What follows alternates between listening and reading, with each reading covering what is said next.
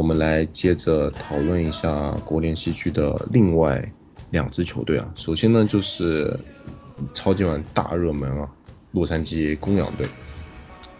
公羊队啊，去年距离荣耀只差了十分，最终荣耀只差十分，然后今年呢，保留了大半套的这个去年的阵容啊，除了放走了这个略显老态的这个鲍利苏，还有 CJ Anderson 啊，今年看来。是要再次卷土重来了。我们先来说一下这个防守组方面啊，防守组方面呢，这个虽然走了这个暴力苏啊，补但是补进了呃，也是 USC 上学的那个之前包装工队全明星 linebacker Clay Matthews 啊，这个 Clay Matthews 这几年虽然感觉在绿湾有点就划划水，然后就状态不如，但感觉去年这 Dominican 数也。也挺划算的，所以换一个人试试看，我觉得也也不是什么。哦，虽然两个人位置不是很不一样，但是，那换一个人也不一定也无妨啊。但毕毕竟呢，那个这个公羊队的防守线位上有着连续两年防守最佳，对，哎，连续两年最佳防守球员，然后今年又。再更上一层楼，就在赛季前荣获这 NFL 官方认证的百大球员第一名的 Aaron Donald，所以这防感觉防守锋线应该也不会差到哪里去。嗯，然后在防守方面呢，我觉得更加值得说的就是他们这个二线防守也是非常之豪华。呃，Marcus Peters 跟那个阿基塔利布两位全明星角位就不说了，然后去年。我们之前也讨论了很，也有一个事件讨论了很久的，Corey 就是在国联决赛用头盔头盔对头盔去撞那个圣徒队接球手的 Corey Little Coleman，也是常年有着非常不错的表现，所以这个优秀的进攻锋线加上非常豪华的二线，我觉得这球队的下限绝对是已经决定了，不会差到哪里去。绝对是在防守方面，绝对是这个分区里面最为强势的一支球队。然后呢，在进攻组方面，进攻组方面就也没有特别大的变化，还是那几位，就走了一个 CJ Anderson，然后最终的话还是得看呃塔格里跟塔格里 Jerry Goff 跟他非常豪华的这个外接手群啊。呃，关于歌里，大家有什么想说的？歌里的话，我觉得你先来，你是你先来吧，你先来吧。啊，我就是觉得他上赛季我玩 fantasy，我是选了他，运气还不错。然后我当时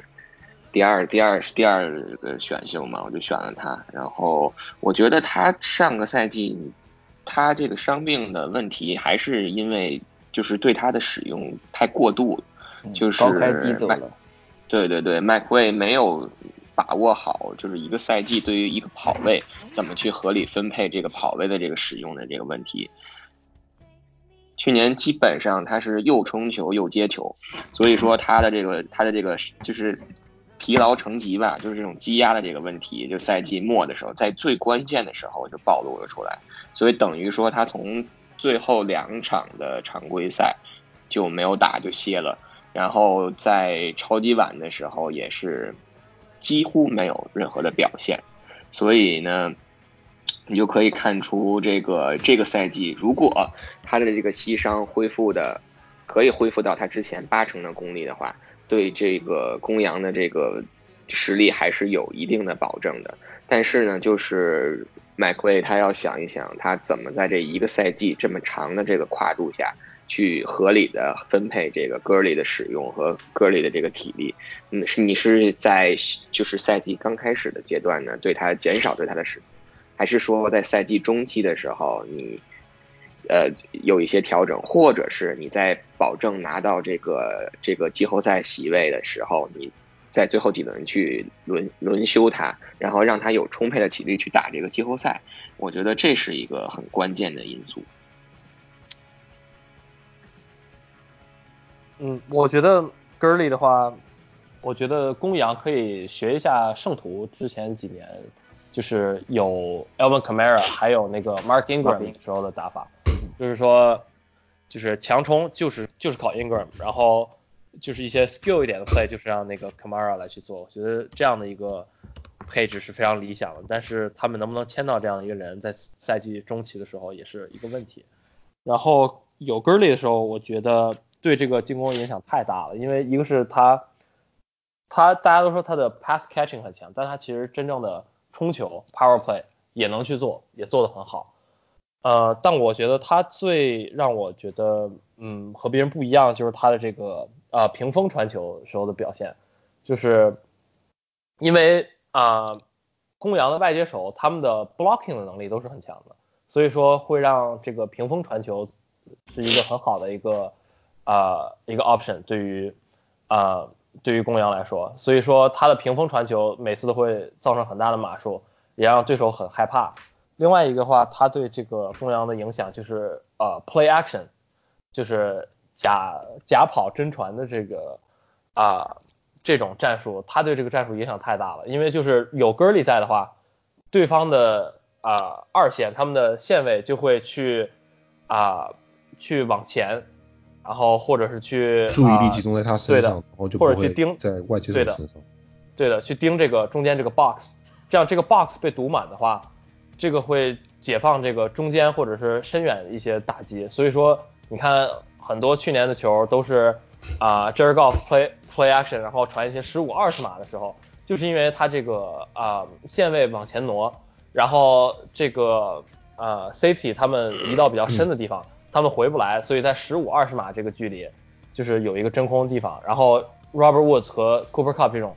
外接手又非常快，所以他们就能拿到一些很好的接球。这都是因为这个 Gurley 有这么样的一个强大的牵制力，所以说如果没有他，这个会对他们这个 play action 造成很大的影响，就会把 Jerry Goff 一些能力上的不足、传球比较犹豫跟手臂力量可能的不足，完全暴露在对方的防守下面。对的，但是 McVay 毕竟是进攻大师，也会去调整调整一些战术，比如说看去年后期他的调整就是 play action 啊，就是。不通过不通过这个跑位的牵制，是比如说通过一些啊 shift formation，或者是通过一些啊比较别人都没见过的 motion，然后去打乱对方的防守部署，也是他也是能做到的。所以说，其实对公羊没有什么担心，还是会很强势的。那我说一下戈里的今天呃这个赛季戈里的应该说他的一个替补。或者他他的搭档就是今年公羊二轮选的一个呃孟菲斯大学的跑位 Darry Henderson，呃公羊选他其实呃为了他为了选他是特地向上交易然后才把他选来的，我觉得是公羊总经理是有一个考虑，就是觉得这个他他他们真的是很需要找一个 Todd Gurley 的一个一个替代品。就万一他的个例真的如果因为伤病影响很大的话，他们很需要一个能够即插即用的一个跑位来。那么选的这个 Derry Henderson 我觉得还是不错的。他在大学生涯去年上上赛季，他有一个数据就是他他他平均每次持球能够跑下来八点二码，这个还是呃非常的靠前。还有一个数据就是说他。他身体的那个稳定性，他被对方防守冲球员冲冲撞之后，还能持球前进的一个码数距离，这个数据也是领跑各各大学校，所以呃，特地为了他向上交易，再把未来未来的签位给那个投入到今年来，呃，公羊呃公羊真的是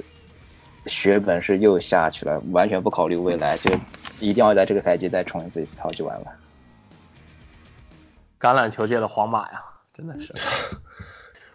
然后我们来聊一下这个公羊队的这个赛程。赛程方面，就这前三场就要打这个非常艰难啊，打呃黑豹，然后打去年国联决赛的重演打圣徒。另外呢，第三周就要面对非常有潜力的克利夫兰布朗队啊，三场。能看可能拿下几场，就基本上定掉了明年这个整个赛季的大部分走势。然后之后呢，赛程有一个大难点是出现在感恩节前和圣诞，就感恩节前后跟就圣诞节前十一月初到十二月中旬的这个一个多月。这六场比赛呢，除了要打红雀比较轻松以外呢，都要面对这个海鹰同同组最大的对手，然后熊队、乌鸦、牛仔这几支都非常有机会竞争分组龙头的球队啊。呃，去年感觉提到了刚，呃，由于戈里高开低走，然后我们也能感觉到公羊去年常规赛有点高开低走。嗯，不知道明年、今年这个新赛季常规赛会不会再次出现到十二月疲软的情况呢？但也好还好，呃，去年虽然常规赛最后疲软，但是季后赛还是特别硬挺着，然后最后还是能到二月份再打场比赛。但毕竟今年海鹰跟这个四九人都有大幅度的提升啊，挑战肯定也比去年要更大了。小组头名能不能保住，看这前三场跟这一段六场比赛的艰难赛程的表现非常关键。但是公羊的球是真的好看，我觉得，嗯，就是攻守均衡，而且还能对轰。你们记得去年那个对轰啊酋长那场，哇，太好看了，太精彩了。对，那场比赛确实已经打到后面没有防守了，五十几分嘛，我记得是，我好像印象五十几比五十几。没有在 NFL 看过五十几分的比赛，就完全是个大学的比赛了。可以，呃，我们公羊呢也就先聊到这边。刚刚聊到了大学比赛啊，我们接下来要聊一下国联西区最后一支球队，呃，亚利桑那红雀队。亚利桑那红雀队呢，有一位去年大学联赛里面表现非常出色的球员，呃，Kyle Murray。我们来。来，跑男同学，你来介绍一下这位状元郎。Kyler Murray，Kyler Murray，新科状元，同时也是海斯曼奖的获得者。呃，这边提一下，就是一个 Kyler Murray 加上去，呃，在前他他之前的学长那个 Baker Mayfield，两个人连续两年为俄克拉荷马大学都拿下了海斯曼奖，所以我现在觉得说，俄克拉荷马大学可以改个名字，不叫 OU 了，叫叫 QBU。真的，这这个是连续两年背靠背拿下了海斯曼奖的四，就是随便来一个四分卫都都都能拿奖，真的是很厉害，完全是四分卫的摇篮。那么红雀红雀现在把 k a l e Murray 选过来，然后他们的新教练金斯伯里 Kingsbury，这两个人的合体，我觉得是红雀准备大刀阔斧的 NFL 他们展开的一个很大胆的一个实验。这个实验就是我们之前提到大比分，我们上赛季我们看到了很多次呃大比分的比赛。呃，从舆论上来说，球迷的评论上来说，媒体上来说，都大家都很关注，而且会大部分人应该说都会觉得说很很好看。那么，这也就是因为这呃 NFL 你实在是很少能见到这种大比分的比赛，这种酣畅淋漓的对攻。那你现在 Kyle Murray 加上那个 Kingsbury，红红雀选他们就是为了把。这种大学联赛大开大合的风格带到 NFL 来，那 Kingsbury 他对于他的经历来说，他过去在德州理工 Texas Tech 当了六年的主教练，呃，虽然他的胜率没有过半，他是战绩是三十五胜四十负，但是呢，加上他之前在休斯顿大学和德州农工做的助教的经历，他的一个给人的风感风格就是。呃，大胆进攻，尤其是著名的 Air Raid，就是空袭。那上赛季马霍莫斯在酋长异常成功的一个赛季啊，就是让所有人都开始关注这种疯狂的传球，然后大码数高比分的比赛，观众很喜欢这种比赛。那其实早在二零一六年的一场大学比赛里面，Kingsbury 就就导演过这么一场比赛，当时是俄克拉荷马大学和德州理工。他们最后比分是六十六比五十九，真的是非常的疯狂，而且两边的四分卫恰好就是 Baker Mayfield 和 Mahomes，然后 Mahomes 教练正好就是 Kingsbury，所以呃，我是真的很很我我是很希望，嗯，红雀，因为红雀这么多年在在国联。西区可以说是被人呃开始被人 就觉得人人见人打踩在脚底，觉得永不能翻身。那么你现在把呃 Kingsbury 和 Murray 请过来，讲白就是为了翻身。你做这个实验，你这个实验不管成功也好，还是如果成功了，那那当然开心了。那个如果失败了，其实红雀本来也没有什么好失去的了，我觉得也无所谓。为什么不尝试一下呢？那这个礼拜刚刚结束的季前赛里面，呃，凯尔莫瑞他是不出意料的首发登场，Kingsbury 为了为了这位状元的首秀，他甚至在一场季前赛的比赛里面，同时安排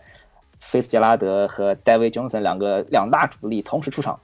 那虽然是时间不长，也最后没有达阵，但是呃，凯尔莫瑞的表现我觉得还是挺 OK 的。他虽然没有传大码数，但是他依然在。像他在俄克拉荷马大学一样，脚步非常的灵活，然后经常就刚刚好，你眼看着对方的防守球员就要把他给扑倒了，他正好能就是躲开防守球员的情报。呃，我去年看了很多场 OU 的比赛，我我就非常喜欢看莫瑞，他的一个风格就是说他他经常单手持球，然后他一个就是身材不高大。比较瘦小，但是他单手持球辗转腾挪，就是脚步非常的灵活，有时候甚至自己就直接冲进端去达阵。那他能跑能传，然后又配上这么一个教练，我觉得是非常的看好他的。那么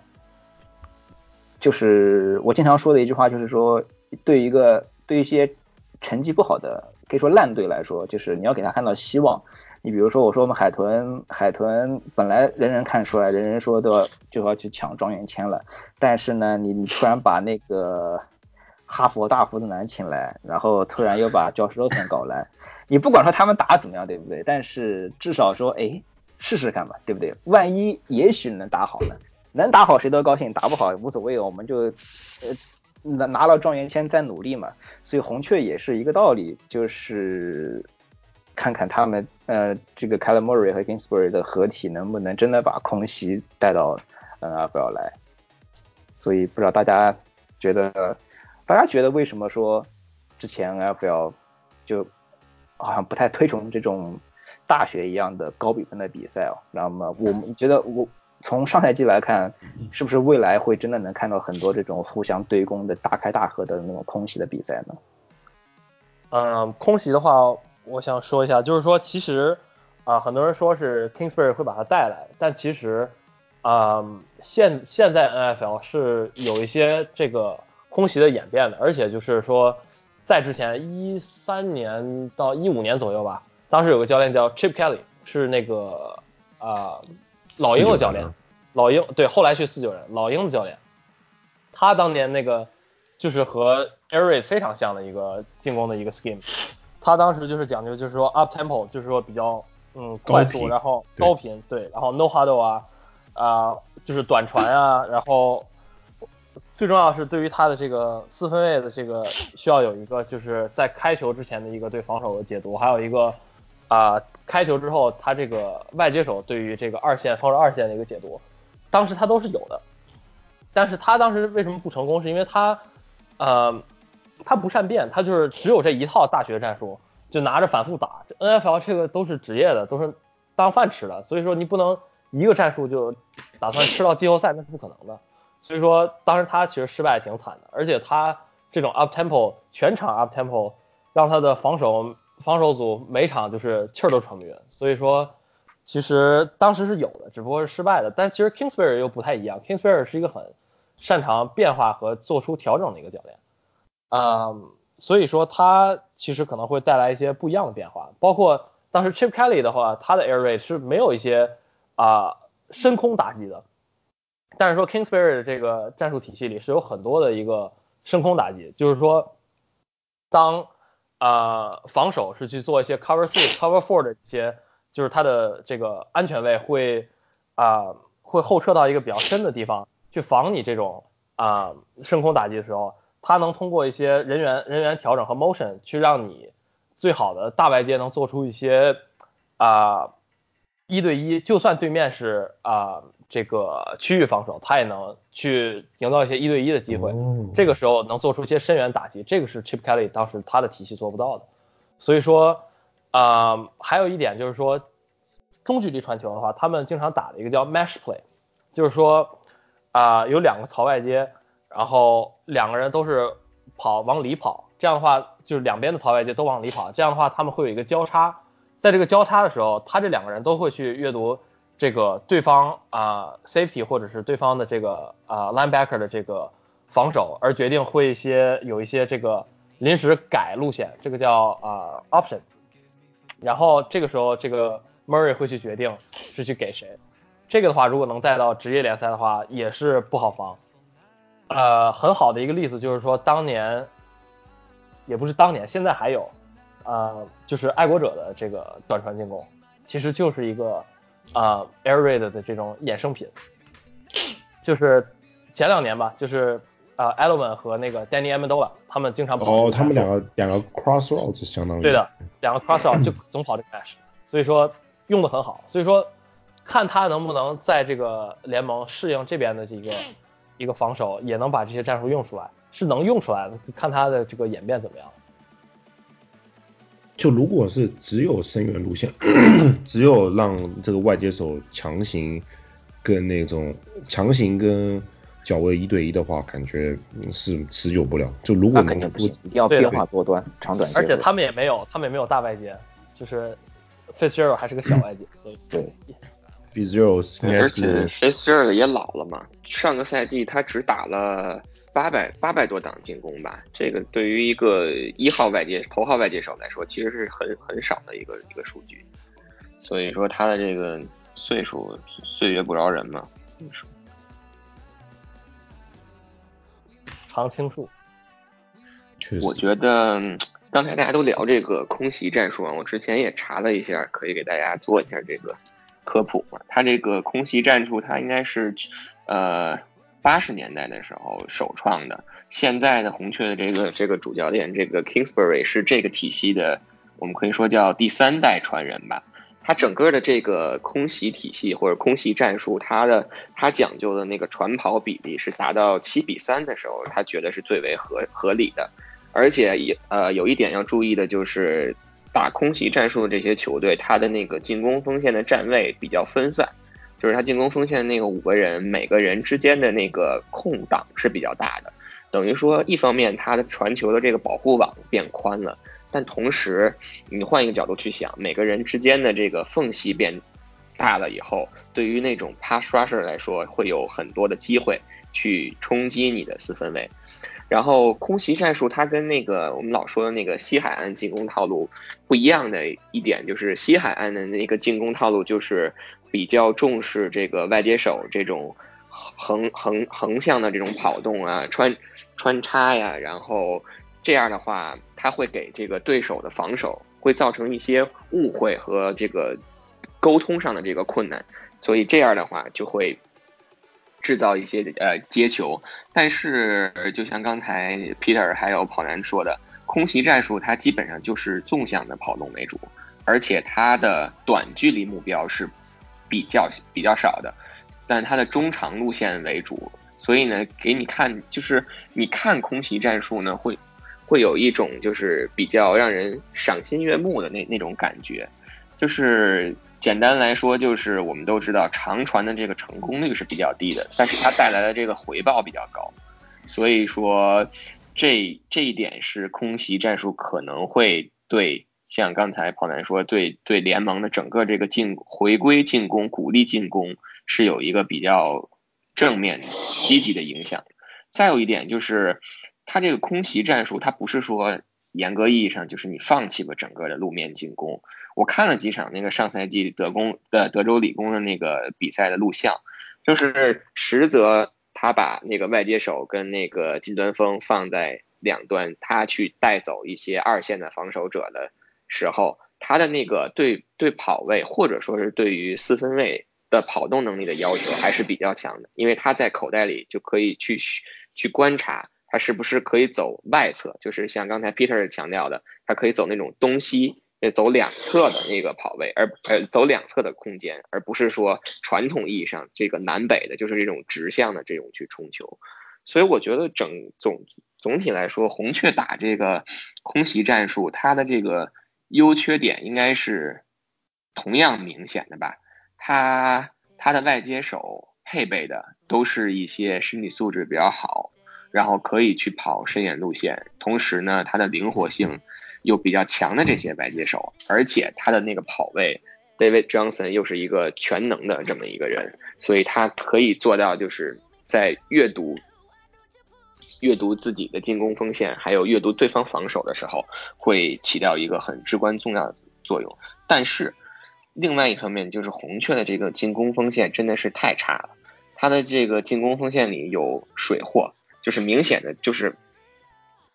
不知道为什么可以在 NFL 打上首发的这样的球员，然后还有那个经过了很严重的伤病恢复过来的这种我们称为的老的这个病号，还有一些老将。所以说，之前有我看有人在把在对这个球队进攻锋线评做排名的时候，把红雀的进攻锋线排到了联盟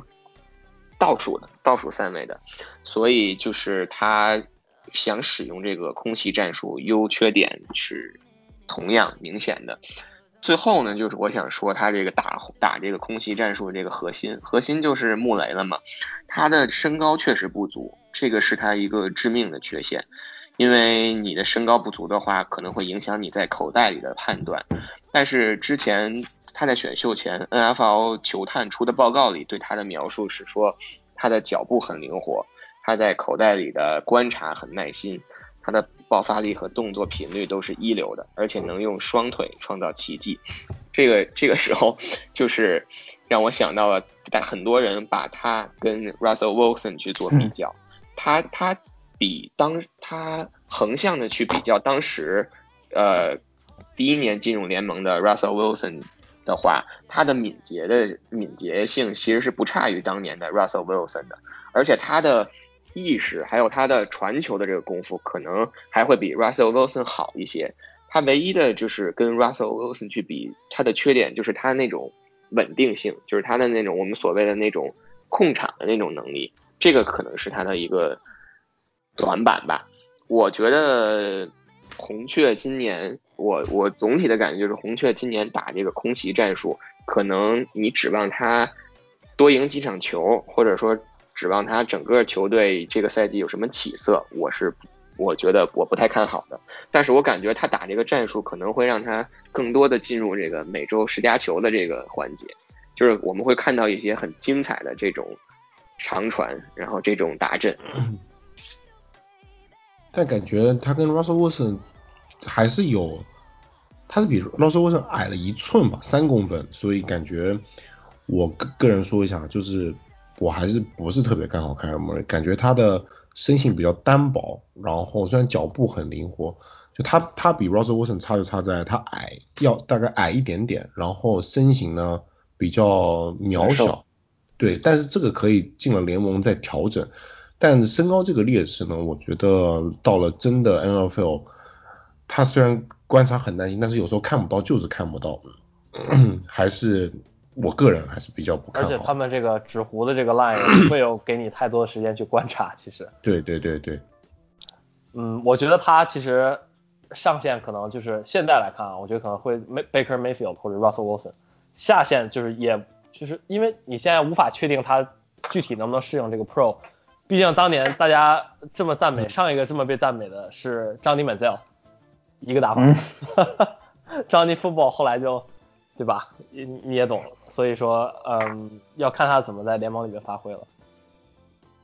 可以，红雀莫名其妙聊了这么多，感觉这个空袭还是对我们有很大的吸引力。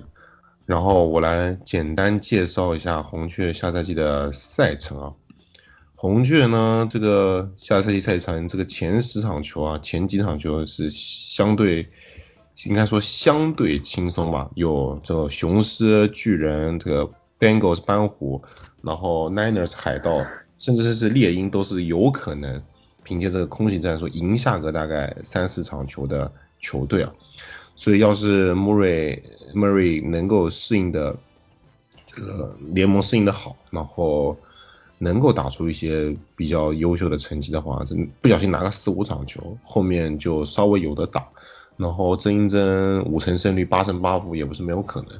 但是要是这前面这十场球输了个七场或者是六场，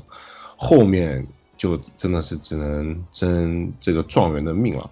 后面这六剩下的六场球呢，两场公羊，一场海鹰不说了，还有一场钢人跟呃布朗队。唯一值得赢一赢的，就是我们刚聊到的四九人，但四九人感觉在很多方面啊，实力还是比红雀要高一点，所以，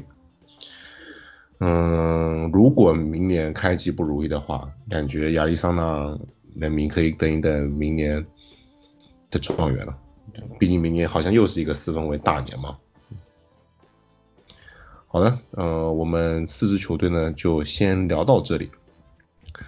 接下来进行最为激动人心的打脸时刻，就是我们来预测一下四支球队的战绩啊。呃，我先来，第一支四支球队，我觉得战绩最好的当然是公羊了，这个毋庸置疑。嗯，公羊队在去年一路杀回进超级碗的情况下，嗯，今年阵容没有太大的变化，所以在高尔夫更加成熟了之后，和格里。仍然处于巅峰的情况下，我给出一个十四胜二负的非常优秀的战绩。这个战绩在我们之前讨论的范围内，应该可以达到国联第一了。然后第二名的话呢，当然是给海鹰了。我觉得海鹰 去年表现的非常不错，然后找出了跑球进攻这个法子，然后今年又来了一个非常恐怖的新外接手，新秀外接手，所以战绩有可能再向上。提高，嗯，从去年十胜六负提升到十一胜五负啊，嗯，排名小组第二。另外呢，四九人队今年赢回了 Jimmy Garoppolo，在他健康的情况下，我觉得拿个八胜应该没什么问题。最后最后一名就是我不是很看好的红雀跟 k y r Murray 了，呃，我觉得他们大概就三胜或四胜吧，三胜十三负是我给出的预测。好了，打脸。我的打脸结束了，你们换你们了。好，我来我来继续立这个 flag 啊。我觉得呃整体从这个呃就这四支球队的排名上来讲，我觉得跟这个 Bliss 是一样的，就是我也觉得公羊还是可以拿到这个分区冠军的。但是我觉得他今年的战绩可能就是十二胜四负这样一个样子。一方面取决于就是 Gurley 的伤到底有。能恢复多少？然后另外一方面就是，如果像我之前说的，这个麦会确定要就是在有一些比赛当中去轮休这个格里，或者是减少他的这个参与进攻的档数，然后同时再加上今年公羊的这个赛程，不能说是很难吧，但是还是有一些挑战的。就像刚才跑男介绍过的，公羊可能要今年要打圣徒，打布朗。然后打钢人打熊，这都是比较都是硬骨头，都是需要去百分之百去去去拼的这些这些比赛，所以我觉得我对他今天的战绩预测就是十二胜四负。然后第二位就是海鹰嘛，海鹰我觉得他今年还是应该正常发挥的话，还是可以拿到这个外卡赛的名额。然后大概是九胜七负这么一个样子。然后四九人我觉得。他如果能赢回一个健康的这个大菠萝，然后再加上他很有潜力的这些，不管是进攻进攻进攻组的这些球员，还是防守组的这些球员，我觉得他现在，嗯，不能严格意义上来说，他现在处于一个一个重建的这么一个过程当中。但是我比较看好他未来几年的这么一个发展，所以我觉得他可能这个赛季可以去努力的把自己的目标。定为去争一争这个五成的这么一个胜率，或者可能是更进一步，所以我觉得他这个赛季我对他成绩的预测就是七胜九负吧。然后最后就是这个红雀，红雀我就是还是比较坚持我刚才的观点，就是这个赛季打这个空袭战术不太不太可能会对他的成绩上有太多的改变。只是可能会让我们觉得他的一些进攻会让人觉得赏心悦目，所以我对他成绩的预测是四胜十二负吧。好，我来继续立 flag，我呃我的四个球队的名次没有变化，跟两位是一样的，然后。但是我觉得公羊的战绩，我再看衰一点。那个呃，刚刚刚布列斯是预测公羊可能会十四胜，然后亚秋预测公羊十二胜。我觉得可能公羊十一胜五负吧，因为赛程上我我我觉得说圣徒、布朗、海鹰，然后猎鹰、钢人还有熊队，啊，包括还有牛仔还有乌鸦，都是很有可能拿下来，嗯，公羊的，所以我觉得公羊。不会再像上赛季那么强势，他可能会输个五场左右。然后海鹰的话九胜七负，我觉得差不多。然后四九人八胜八负，这个也。然后最后我觉得我我稍微看好一点红雀，红雀可能能赢个五场比赛，因为我觉得他会，他毕竟会打雄狮啊、黑豹，然后猛虎、巨人，还有那个坦帕湾海盗，然后。这几场可能是可以拿下来的，如果再再运气好一点，分区内战再再再再一，说不定再能拿下来一两场。所以我我我觉得红雀可能可以赢下个五场，甚至能六场比赛吧。